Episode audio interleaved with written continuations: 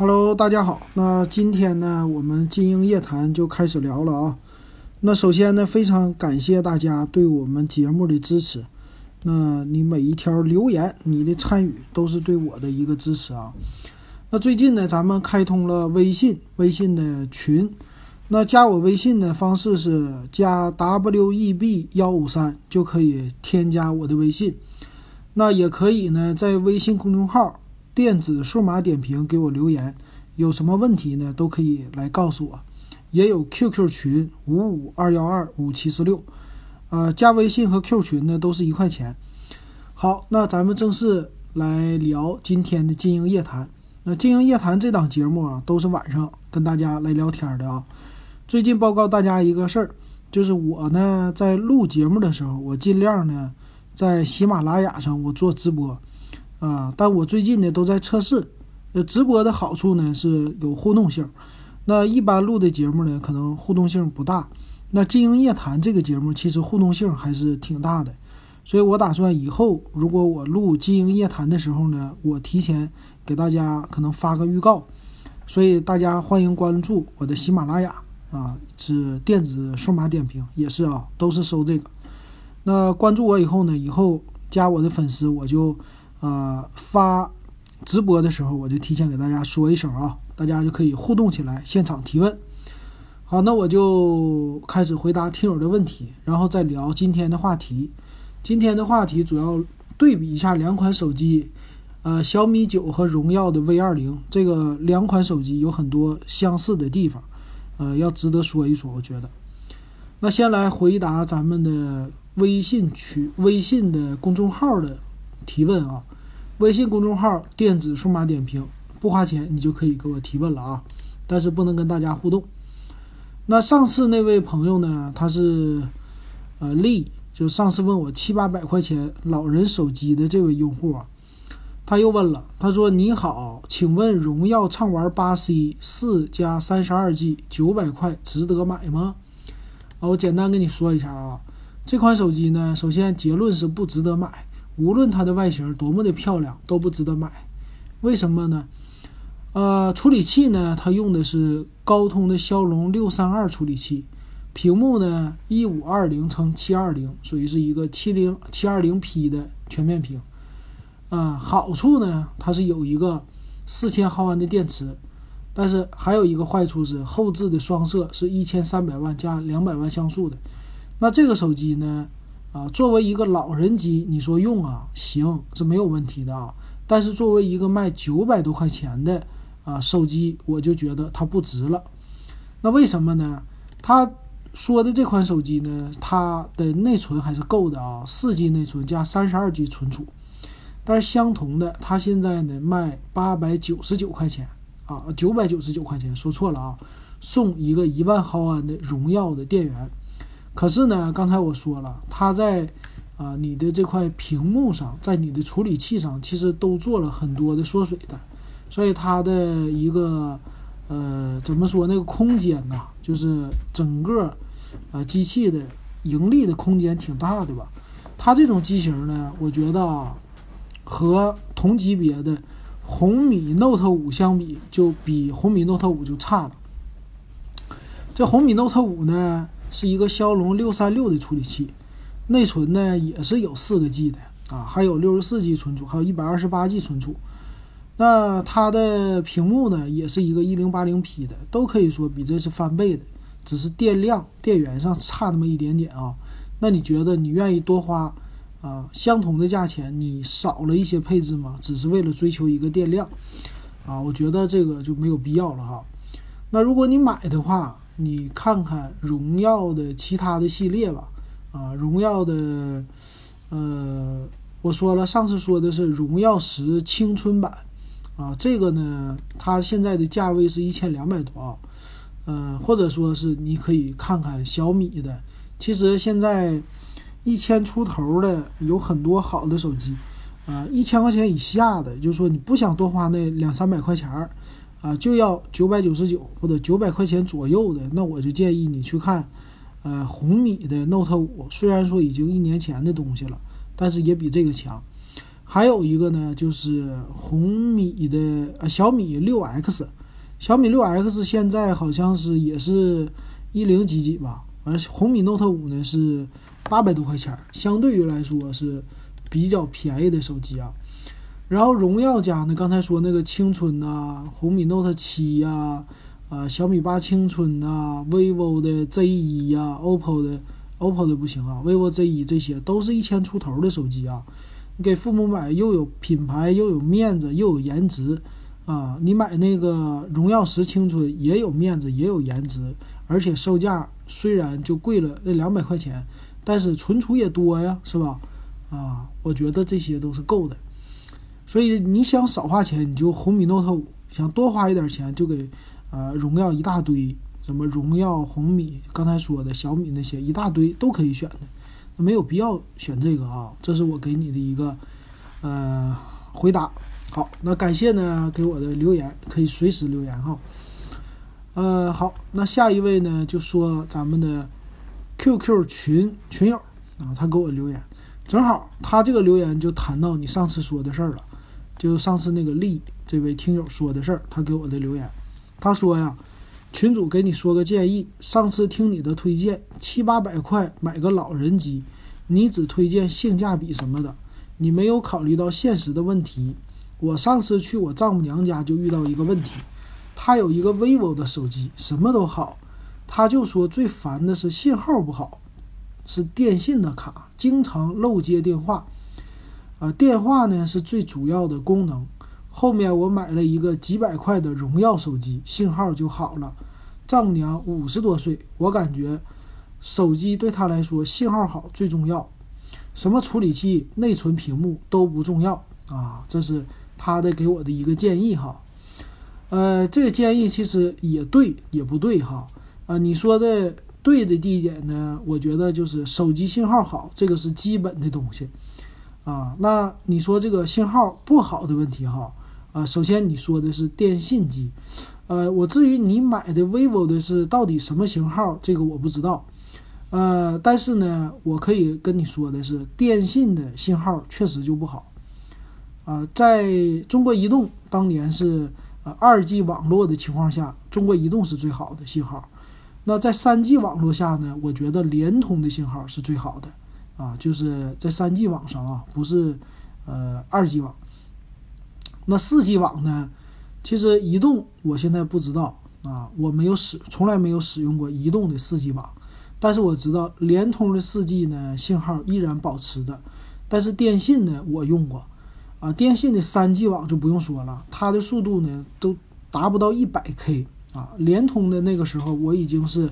达到了将近一兆的下载速度了啊！电信达不到一百 K，七八十 K，所以电信很快就上了四 G。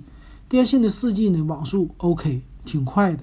但是呢，我想说，就是电信的上网的速度确实信号覆盖不咋地啊。很多地铁呀，某些地方它是没有的。当然，人流密集的地方它有，但是这个是网络情况下。你说的是啊，漏接电话，就是说电话。啊，这个接触我觉得有可能是信号接触不良，就是啊那个手机卡插没插好这个问题哈。啊，有的时候我也遇见过，就是啊这个手机卡插到手机里是没插稳还是什么样的话，他说是电信啊，就是这个电话的信号时有时无的啊。那你说呢？这个丈母娘后来给他买了一个几百块钱的荣耀手机，信号就好了。那这一点上呢，我觉得。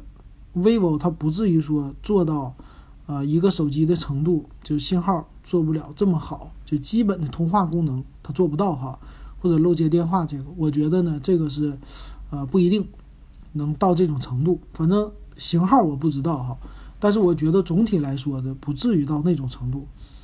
那手机呢，其实当然打电话是很重要了啊，但是我觉得你的丈母娘五十多岁，这个要看在哪里的啊。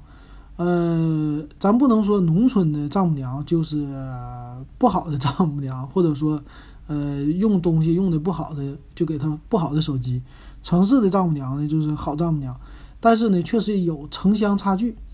啊，在农村呢，就最基本的需要其实是打电话，啊，玩微信呢，其实也有。啊，比如说我丈母娘，啊，就是我丈母娘呢，就是在农村，就在村里，农村村里呢，人家平时就种地、养鸡、养鸭啊，当然是有女儿在身边了。呃，我那个丈母娘呢，你你真别说哈，其实网络这方面她之前都不应用，但是呢，学微信啊，学的还是挺快。那丈母娘呢，就是用了一个是老人机啊，我给老丈人和丈母娘都是老人机，啊，也都不是什么贵的老人机，他们打电话啊，主要是就打电话的功能，没有上网的需求。可是呢，家里就前几年开始，就那个小的女儿她就有上网的需求，装了宽带。那现在呢，那个去年开始啊，这丈母娘她也是开始学会用微信了，当然她用的可能是。就是小女儿那个 iPad，啊，帮她啊整好的，申请了一个微信号，所以呢，现在你不用告诉她，她自己回到家里有 WiFi 的情况下，她就会用微信。啊，那我这丈母娘都六十多岁了，啊，她用微信干嘛呢？是跟她的那个姐们们，就是亲姐妹、亲姐妹这些呢，全都用微信了。她用沟通的作用，就是有一个群，这姐们之间呢也不怎么。打电话就少了啊，主要是以微信聊天为主了，而且都是亲戚建的一个群啊，这就是摆在面前一个例子。那还有呢，我父母的这个例子那就不用说了啊，那就是现在是微信不离手，每天的工作内容、每天娱乐的内容、每天获得消息的内容，全都是从微信来的，包括谣言的内容啊。我爸呢，特色就是在各大群里收集谣言。啊，看，然后他不转发，他就是被动接收，接收到以后呢，他自己可能啊给我看看，反正基本上说的都是谣言，谣言接收器啊，嗯，没办法，这个确实是啊，这个有有很大的微信上是这个问题。我妈呢就是拼多多收集器啊，各种是什么各种的那个。优惠活动收集器哈，然后也是啊，这他们两位呢都是微信的用户。我爸手机上就只要有一个打电话功能，有一个微信功能，就这俩功能，还有一个计步器功能。每天的乐趣就是在微信上比步数，看谁的步数多，然后点赞，互相点赞啊，这是他的玩游戏最大的乐趣。别的这手机就可以不用了啊，拍照就剩一个完事儿。所以我觉得哈，通过以上的，我觉得你的丈母娘五十多岁了，不光是就是打电话了啊，啊，其实你的丈母娘也要用到微信的，啊，当然说手机的信号也是很重要的啊，要上网，啊，所以呢，我觉得啊，就是呃，花同样的钱，我们当然要给他最好的东西了，所以我才讲的性价比，啊，因为呢，现在的人呐，他离不开手机，包括老人。啊，他离不开手机的情况下，他用的越多，他对手机的需要就越多，他就越来越明白。他不是以前的老人机时代，他不懂了啊，他都懂。啊，他一旦用的时间长，他就会要求，他不会要求你屏幕怎么样，但是会要求你手机别慢。啊，那其实呢，你花同样的钱，那还是给丈母娘买一个，啊，或者说给父母买一个稍微性价比好一点，还少花钱的。啊，这样的话呢，品牌什么的也都有，我觉得这样更好。啊，这是我给推荐的一个原因。呃，这也是我自己用手机的一个原因啊。我用手机现在也就是追求性价比。我觉得这个不能代表富人，也不能代表那百分之二十的群体，但是可以代表中间的这一部分。呃，有一部分是用功能需求简单的通话的人，有一部分呢追求高端的。但中间大多数的还是就一个实用性的，啊，这是属于千元机的这种范畴，性价比的范畴，这是可能占百分之五十甚至百分之六十，我觉得啊，所以大部分呢我就属于这百分之五六十的人，所以这是我推荐的一个，嗯，算是我推荐的一个，呃，目标吧，也算是我这的一个标签啊，我身上的标签就是性价比，啊，flag 就是性价比。所以这是我一直给大家推荐性价比手机的一个原因哈，所以这个问题我就解释到这儿啊，解释的已经很清楚了哈，所以以后呢，我就按照这个方式，按照这标签给大家来推荐。好，那哎，再插一嘴，其实我姑啊，我姑今年已经七十多了，也是这两年开始，去年前年开始也是开始用微信了，啊，也是学会微信了。学会以后，我爸就说他们的沟通更顺畅了，啊，就是用微信说话，呃，微信春节的时候也是沟通，都是用微信语音，呃，视频都是用这个的。还有一个呢，就是。呃，一他们我姑七十多了，也喜欢转发谣言，经常转发啊啊，这个就挺有意思的了。我觉得最后的一嘴啊，就是呃，微信呢改变了全民沟通的方式，那拼多多呢改变了啊不对，微信改变了老年人沟通的方式啊，拼多多呢改变了老年人购物的方式。那个拼多多很有意思，拼多多呢，我妈这个岁数六十多啊，她不会用淘宝，她用淘宝之前我给她申请过，淘宝现在就是在推大龄的用户，就是那个淘宝亲情账号，我给她注册了，申请了，但是我妈用起来就觉得嗯麻烦啊，因为她要用支付宝，啊，她要在淘宝上找，总是问我这值不值得，那但是最近她玩了拼多多以后啊，我发现她自己买东西。啊，拼多多呢有一个优点是什么东西都便宜啊，就占占了这个老年人的心理。我以前总觉得我说，这个微信呃，这个淘宝有那么难吗？一点都不难。我妈怎么就不会呢？啊，就这个整个下单流程啊，跟买家沟通都不会。但是呢，拼多多她觉得全完全自学啊，就是价格，她看到便宜东西忍不住想买。然后自己就会琢磨，就会买到手。所以拼多多呢，我妈这个玩拼多多的种果园的游戏，啊，周边那几个亲戚都玩，然后拿了很多的水果，每天叫什么收水领水，对，领水，然后浇水，呃，种树，然后领水，每天按时三顿饭领水，然后呢，就隔段时间就给我寄那个水果。啊，有苹果，有橙子啊。我们家吃橙子很多都是他拼多多拼过来的。那现在呢，我发现呢，他为了啊领水领的更多，他拼多多上他也拼单，啊拼了很多，拼什么手纸、抽纸一块钱一卷儿，然后呃拖布什么的啊这些十块钱、二十块钱这些的啊，啊拼了很多单。我就发现呢有一个这情况，我就关注了一下，我身边的岁数大的呢。这些阿姨们哈，我发现啊，他们也有个特点，他们说拼多多特别简单啊，这个我没发现的啊，就是拼多多抓住了老年用户，一个是买便宜东西啊，另外一个呢就是拼多多的使用操作简单的这个事儿啊，让他们觉得呃用起来很方便，然后还能用微信的钱啊，所以呢，拼多多它为什么现在用户这么多哈？他和淘宝打的还是一个另外的路线，他就是呢，抓住了这个淘宝没有把大龄用户，呃，照顾好的这个特点，啊，他用了一个简单的粗暴的方式，就是低价，然后产品轰炸加小游戏这种简单的方式呢，抓住了那些老年，呃，闲着没事儿，有有很多时间的，又喜欢买这个便宜点的东西的这种的心理。啊，我觉得拼多多以后可能变成网上的早市儿，网上的菜市场，网上的促销。就那个早市里边说，走过路过不要错过啊！今天我给大家看看剪刀啊，你不会多花一块钱，不会损失一块钱啊！有了这个剪刀，什么什么什么什么那些套话的啊啊那种促销，我觉得将来就会，现在其实已经出现在拼多多上了啊！我觉得很有意思，这个现象我已经观察到了，三个人。我现在认识的三个，就包括我妈，两个阿姨加我妈，全都觉得拼多多好用，比淘宝好用多了。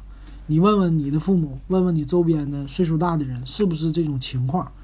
然后加咱微信群啊，不是对微信群，加 W E B 幺五三，我还有一个羊毛群。如果你想领水，我给你啊拉到这个羊毛群里，你每天就互相发水吧，发水互相领水，大家一起薅羊毛啊，这就是我的羊毛群。哎，话说多了啊，那开始说另外两位网友的留言啊，都是在微信的网友啊啊，微信的群友呢，他第一个叫任凯，他给我留言呢，他说 S 十出了，提升大吗？跟现在的 S 九、S 九加比，哪个更值得入手？啊，老哥，给看看，准备给媳妇儿买个手机，有没有好的建议？嗯，呃，有没有好的建议是吧？呃，S 十啊，其实不错啊，但是呢，售价现在没有公布，具体的售价我不知道多少，但是它跟 S 九比，它肯定是有提升的。啊，但是那个提升在外观方面，我觉得是属于小提升，没有说像折叠屏那么猛。主要来说呢，就是系统方面有提升，啊，新的系统样子，然后处理器有提升，拍照啊什么的，还有一些功能性的提升。但是它的售价太贵了，啊，我觉得三星在国内，如果你是三星粉儿，你的媳妇儿是三星粉儿的话，可以买；但是不是三星粉儿的话，给你媳妇儿买个 iPhone 更好。iPhone 跟三星比呢，也有面子，啊，价格也一样，功能也不少，是吧？iPhone 叉呢，你也能承受得起；iPhone 叉 R 也能承受得起；iPhone x S 呢，如果呃跟三星差的价格不多的话，现在打打折也能承受得起。那你还能买三星的，呃，怎么办呢？你还能买到三星的这个？为什么还要买三星啊？我把我的那个直播先关一下。他说我是挂播，那个你还能买三星的理由是什么？对吧？我觉得就没什么理由了，啊，就是没什么太大的理由，就剩是粉丝了啊。所以这是我给你的建议。嗯，好手机太多了啊。还有一个就是买三星理由，它是一个安卓机。那但是这安卓机咱们华为呀啊也可以外观。也是安卓，也跟他拼一拼，那干嘛买三星呢？是吧？就剩一个粉丝的因素。嗯，当然我也喜欢三星啊，但是它的售价我觉得不值啊，在国内来说不值。就是安卓机，就和它外观什么这些都好看，都相同的有华为，比它售价低啊。那比它功能好的有苹果，它夹在中间，我为什么买它啊？这就是我的一个想法。好，那下一位叫一生一世，他说：“老师听了你的广播，说买二手苹果也可以，比较信任的网站有哪些？或者商家推荐几个，谢谢。还有看苹果几，你好像推荐苹果七，你是不是有这么一款？会感觉小吗？还有二手苹果和安卓千元机比较，是不是有优势？问题较多，谢谢。嗯。”我我这里说的呢，二手的苹果啊，我是觉得可以的，啊，然后我们这两天的 QQ 群里我也看到了，群友一直在问是买二手的六 S 还是买二手的七啊？这个六 S，呃，苹果六 S 好不好用是吧？呃，我当时给他的回答是这样的啊，就是六 S 呢，你可以看一下，它用的是 M9 的处理器。那个 A 九的处理器，A 九这处理器呢，其实是和 iPhone 的呃 iPhone SE 用的是一样的处理器啊。然后我在平台上看，呃，六 S 呢六十四 G 吧，还三十二 G，反正是一千八左右。呃，那个 SE 呢六十四 G 的也就一零九九起，啊，这两个差距非常大，就差在屏幕上了。他们俩呢，该有的功能都差不多，就一个屏幕大，一个屏幕小，一个四寸，一个四点七寸，啊，但是处理器都相当的情况下，六 S 的价格还不便宜，所以呢，嗯，买六 S 呢不如买七，因为二手的果七和六 S 之间的差差价非常的小，啊，基本上就三百块钱，啊，就这个差价在二手平台上啊，那差三百块钱呢，处理器啊差一个，还有一个就年份了。那这个果七呀，它出来的我记得年份好像是一六一六年吧，啊一七年好像是吧，一七年，啊一一六一七我忘了。然后那个六 S 呢，一五年，啊六 S 离到现在呢已经过了三年多了。那苹果手机再好用，其实过了三年多呀，它其实也不行了，也面临着被淘汰了啊。如果你现在想买的话，最低的。我觉得入门级的啊，看你的价钱啊，入门级的，如果你想能花到两千块，你最好买个七。果七呢，其实出来已经两年了，去年到现在两年出头了啊，两年半接近。那这两年半的一款手机呢，无论它再好的，苹果公司它未来都是要淘汰的，它就在系统上淘汰你。为什么呢？就是它未来的手机不好卖，它的系统一定要做一些小动作。那你买的话，你现在已经出来两年半的手机和三年半的手机，你买哪个呢？啊，对于未来的系统支持，你至少你要保证你这花两千块钱的手机至少要在你手里用两年才足够。所以苹果七呢，如果现在买能勉强维持两年的时间，三年有点累啊，两年其实已经不错了。那加起来就已经这机器两年以后就变成它出来四年多了啊，啊能支持已经很好了，啊基本上现在也就是支持一年啊，再过一年它不卡，我觉得都已经是非常棒了啊，三年的时间了，已经是就啊非常优秀的系统和机器了。所以呢，你觉得怎么样？纠结不纠结？是吧？啊，所以不要买六 S 了啊，除非说你说就有那种特便宜的六 S，然后你也无所谓的，千元左右啊，一千块钱儿，外观也不行的那种，但是你买了一个尝试一下啊，还行哈，或者特别追求性价比，买六 S 就啊，有的人说买六 S 我就不玩游戏，我就基本的功能不卡，OK 了，嗯，就这种的啊，然后别升级系统。啊，这样的话你买一个也行啊，但是我的基本的，呃，推荐就是七七的，现在性价比还凑合，用两年，这是我的一个推荐啊。然后八其实现在有点贵，三千还三千出头，啊，叉呢，叉是四千多一点，四千三四，啊，你收二手的三千多应该能出来。那这两种呢，其实过了三千呢，就有点吃力了哈。啊，八的最低的好像也是两千八吧，三三十二 G 版还是多少？可能两千八。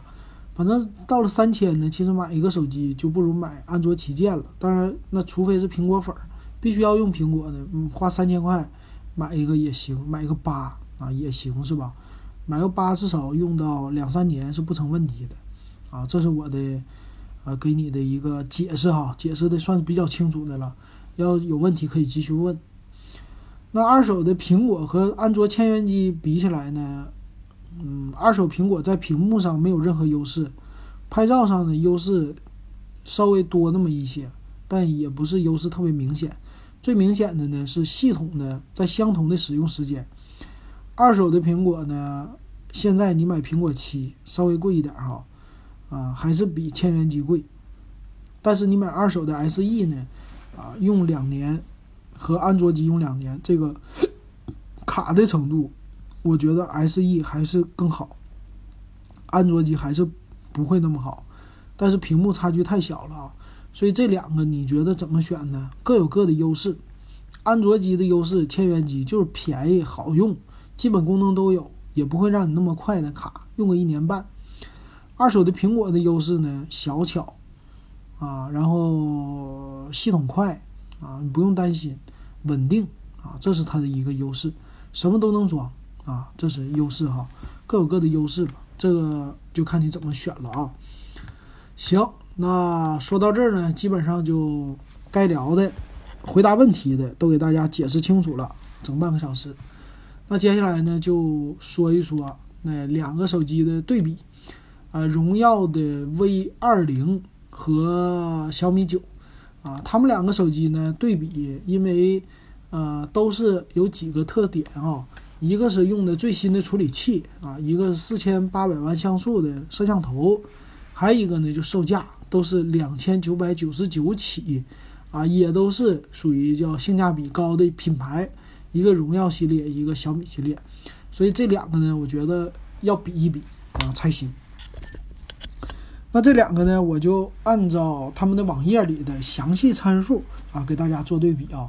首先来说呢，就是啊这个外观方面了。那外观方面呢，小米九啊啊和荣耀的 V 二零啊这两个外外观是各有特点的。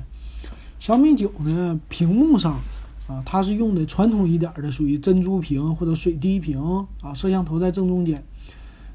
那那个荣耀 V 二零呢，相对于来说，它的应用的技术算是比较超前啊，反正用的打孔屏就有一个卖点吧，这个卖点比较大，啊，在左左边有一个打孔屏，然后背面的来说呢，啊，荣耀 V 二零呢依然的保存了它的啊，算是指纹识别啊，就是指纹的这个动动哈，这一点上来说呢，它就没有小米九的背面那么的好看了。还有一个呢，可能是因为摄像头的原因哈，它背面的摄像头呢用的。呃，横置的摄像头，再加上那个指纹识别，就整体来说，这两个是它的一个败笔设计。跟小米九比啊，小米九呢相对来说背面比较干净，但是呢，荣耀的这个贝壳还是挺好看的啊，这么一个外观。所以它俩的外观呢是各具特色，你不能说谁好谁不好，这个只能说是谁喜欢谁不喜欢啊。我是觉得呢，方方正正的，简单来说的小米九的外观稍微好一些。啊，比较简洁啊，也是比较相对来说好看一些啊。荣耀 V 二零呢，拿到真机手感我拿到了，真机手感再加上这个屏幕呢，其实也不错。但是呢，它后边就是啊，这个指纹识别这一点，我觉得不够高科技啊，啊，比较算是鸡鸡肋一点吧啊，这个我觉得。那其他方面呢，就是参数的对比了啊，参数呢，我直接打开给大家说。啊，先说售价吧。售价这方面呢，是小米的是六 G 内存加一百二十八 G 的，然后荣耀 V 二零呢也是六 G 内存一百二十八 G 的，它俩的售价呢都是两千九百九十九。呃，荣耀呢八加一百二十八 G 的是三千四百九十九，呃，小米呢八加一百二十八 G 的是三千二百九十九。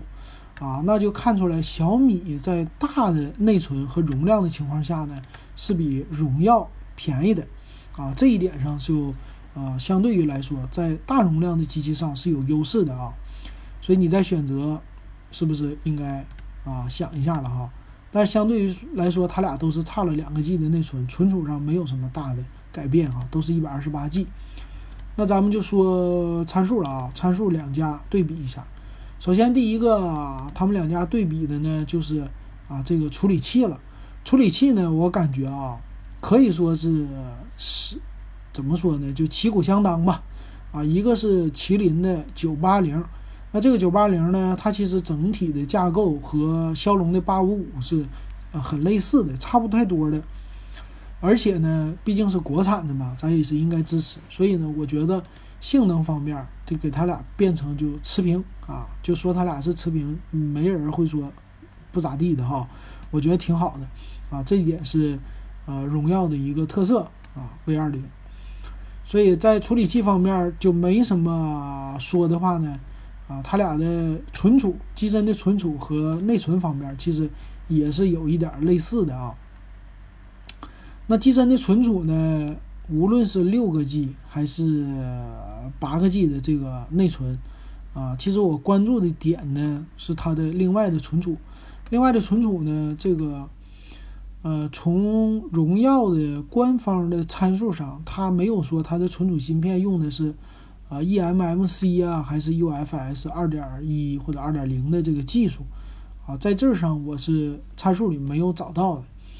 那这样的话呢，我可以说它是为了啊省略成本的话，我可以说它用的是 eMMC 的存储吧，啊，可以这么说吧，啊，如果用 UFS 二点零呢，相对于来说成本会稍微高一些的，啊，它官方不写的情况下，那咱们只能按照最低的来算，这是商人的一个做商业的一个基本的标准哈。如果一会儿我要再看到。它的这个机身存储有特意标注的，我会再详细的做修改补充的啊。那这是在存储方面，当然内存方面呢，他们俩肯定都是用 LPDDR4X 的，这个是基本的一个存储的配置，这个不会在内存上再缩水到 LPDDR3 的了。呃，屏幕屏幕呢，小米家是六点三九英寸的三星的屏幕。那华为家呢，其实也应该是三星的屏吧？那屏幕呢，它没有说是不是三星啊，但是它是六点四英寸。分辨率上呢，啊，小米的是二三四零乘一零八零，华为呢是二三一零乘一零八零啊，也是差不多的。那材质方面呢，华为这个啊不是荣耀这个弱一些，它是 TFT 的啊这个材质 LCD 的。小米家用的是 AMOLED 啊，这个这个材质上呢，小米是占优势的啊。这是屏幕，那这个什么挖孔，这个咱们就不多说了吧。那存储、屏幕这些都说完，就要摄像头了啊。那摄像头呢，荣耀的 V 二零它是啊，背面是四千八百万的主摄加上 TOF 立体摄像头，属于是两个后置双摄。前置呢是两千五百万像素的一个双摄，然后输出的照片呢都可以输出到八千乘六千的最大的一个尺寸了。啊，小米的呢是后置三个摄像，啊，四千八的主像，一千二的啊人像，还有一千六百万的超广角。前置呢，前置前置是两千万像素的。那前置的光圈呢，这两个手机。啊，我看都是 f 二点零的光圈。前置上，荣耀 V 二零在参数上是两千五百万，比小米的多一些。那后边那个四千八百万像素的光圈啊，啊，都是呃，小米是 f 一点七五，啊，荣耀 V 二零那是 f 一点八的光圈哈。然后看一下介绍啊，这个荣耀的 V 二零在。摄像头方面，它有没有说这个是不是索尼的啊？这里边写的是索尼的 i m i m x 五八六啊，那是那那个和小米的就是一样啊，它俩在四千八百万像素的主摄方面是一样的，但是为什么光圈两家写的不一样？表示一个怀疑。那从这上来说呢，其实摄像头方面也是小米占一些优势的，因为它有三个摄像头，可玩的地方更多了。这一点上，这个荣耀 V 二零又是不占有优势了啊。那其他方面呢，就剩下 WiFi 了。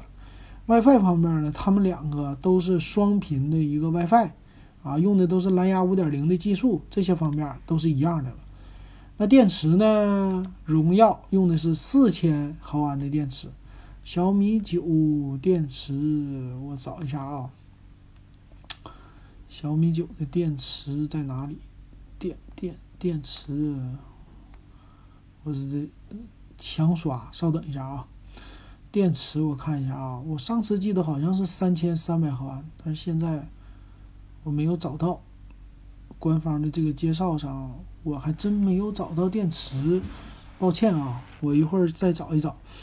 所以电池方面呢，应该是三千三百毫安啊，这儿呢，电池三千三百毫安啊，对。所以这点上面来说呢，荣耀 V 二零的电池更大，然后机身尺寸呢，荣耀 V 二零是八点一毫米，啊，小米的尺寸呢是薄的程度，我再找一找，七点六一毫米，相对来说小米的这个就比较薄了，是吧？重量呢，小米的是一百七十三克，荣耀的是一百八十克，啊，它俩在重量上还一样，没什么太大区别。这基本上呢，就是他们俩的一个简单的参数对比了啊，啊，另外支持的什么呃，这个插手机卡的这些功能啊，啊，支持存储卡这些功能就自不必说了。所以简单来说呢，从一个性价比的角度上来考虑的话，啊，我是觉得小米九的性价比是更高的啊，花同样的钱，尤其是八加一百二十八 G 版。啊，这个结论是三千两百九十九，它比啊荣耀 V 二零相同的最高配的版本是更划算的啊，给的那给的量更实惠啊，价格更便宜。所以相对于来说呢，荣耀 V 二零它的好处是什么呢？它是最早推出来的，比较早推出来的一个四千八百万像素的摄像，那麒麟九八零的这种处理器，但是呢，它在其他方面啊能看出来。啊，电池虽然高一些，但是呢，少了一个摄像头，啊，还少了一个其实屏幕指纹解锁啊，这个技术也少了。所以总体来说呢，它因为早推出了那么一点时间，它就啊早就优势占的比较小了哈。还有一个，它有比小米好的一个优势就是现在有现货啊，你不用抢，直接就能买。那这点上呢，小米没有啊，这是它俩的差别。但是荣耀 V 二零其实有降价空间，他们家现在呢，在官网上说，支付以后送你一个两百六十八的澳洲红酒的券儿，但是这酒不一定那么值钱，可能就，啊，其实成本来说很低的，几十块钱的酒，还需要你自己付十九块钱的运费啊，所以就，啊，这点上来说，它有变相降价的一个这意思，啊，也有推广的意思啊，但是我觉得它这机器呢。小米九既然上市了，一旦供货充足的话，对荣耀 V 二零的一个影响还是有的啊。当然说各家品牌的用户有忠实用户，这点上肯定是不多说的，自己就买自己喜欢的了。但是像我这种来比较的话，那我肯定首选小米九了，就冲着性价比去的啊。好，那基本上这就是我给大家来对比的了啊。以后经营夜谈呢，咱们也试试用这种形式给大家做一个对比。我想现在你心中应该知道这两款旗舰一点的手机应该买哪个了。好，那感谢大家对我节目的支持，感谢大家今天的收听，咱们就到这儿。